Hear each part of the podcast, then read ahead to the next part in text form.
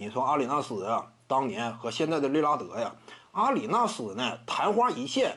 再有一点啊，他在国内很多球迷心中为什么这个知名度啊，或者说形象那么高大呢？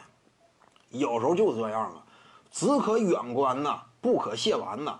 当年的球星，你要说用这么一句评语的话，不算夸张啊。典型案例还有谁？文斯卡特呀，什么文斯卡特当年世界全明星票王啊，他孤悬海外呀，当时。他在加拿大地区直接吸引了加拿大很多球迷投票，你怎么忽略了这点呢？对不对？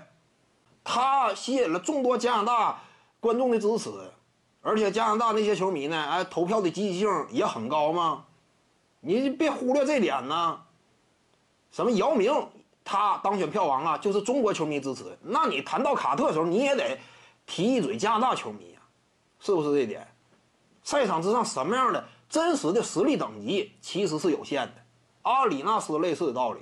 当时呢，属于什么？更多情况之下，活在杂志里，对不对？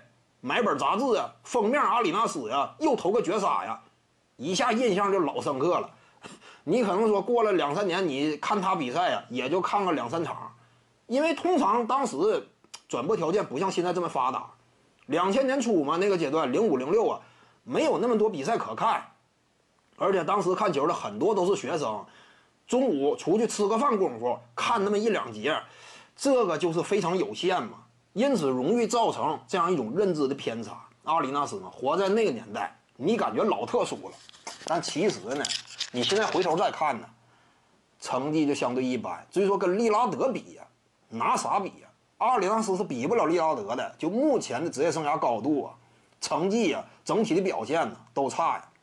徐静宇的八堂表达课在喜马拉雅平台已经同步上线了，在专辑页面下您就可以找到它了。